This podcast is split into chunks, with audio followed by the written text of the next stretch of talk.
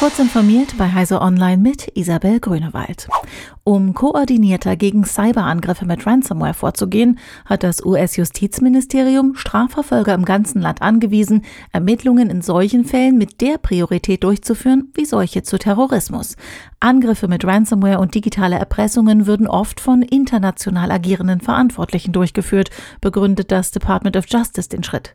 Um gegen diese Gruppen effektiv vorgehen und die nötigen Verbindungen ziehen zu können, müsse man die Ermittlungen zentralisieren. Strafverfolger im ganzen Land, die in solchen Fällen ermitteln, müssen Details nun künftig ausnahmslos weitergeben. So könne man Verbindungen zwischen den Verantwortlichen finden und bestenfalls die gesamte Kette bis nach oben durchbrechen. Elektrogeräte reparieren statt wegwerfen. Dazu will ein neues Förderprogramm des Umweltministeriums die Thüringer animieren. Gewährt werde ein Reparaturbonus beispielsweise für Waschmaschinen, Staubsauger oder Laptops. Das Programm werde zusammen mit der Verbraucherzentrale am 15. Juni gestartet, kündigte die Thüringer Umweltministerin Anja Siegesmund an.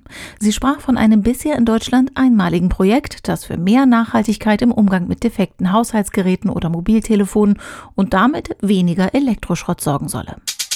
Annalena Baerbock, Kanzlerkandidatin der Grünen, will Menschen, die keinen Dienstwagen fahren und ein niedriges Einkommen haben, beim Umstieg auf einen sauberen Autoantrieb unterstützen. Dabei denke sie laut einem Interview mit dem Handelsblatt gerade auch daran, den Kauf von elektrischen Gebrauchtwagen zu fördern, da sich viele Pendler keinen Neuwagen leisten könnten. Klimaschutz muss sozial gerecht sein, sonst funktioniert er nicht, so Baerbock. Klimafreundliches Verhalten müsse sich lohnen, daher werbe ihre Partei für einen höheren CO2-Preis bei gleichzeitiger sozialer Entlastung. Apple hat verschiedene Verfahren angekündigt, um den Stalking-Schutz bei seinen AirTags zu verbessern.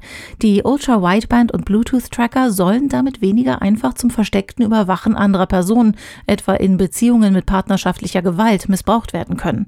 Zu diesem Zweck soll es künftig auch eine Android-App geben.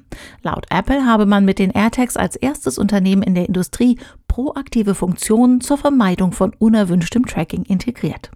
Diese und weitere aktuelle Nachrichten finden Sie ausführlich auf heise.de. Werbung. Kennst du die BDBOS? Wir machen digitale Kommunikation technisch möglich. Für Regierung, Verwaltung und Einsatzkräfte in ganz Deutschland. Und wir brauchen dich. Hast du Lust im Bereich der IT- und Netzwerkinfrastruktur zu arbeiten? Bei uns stimmt das Gehalt und die Work-Life-Balance. Komm zur BDBOS www.bdbos.de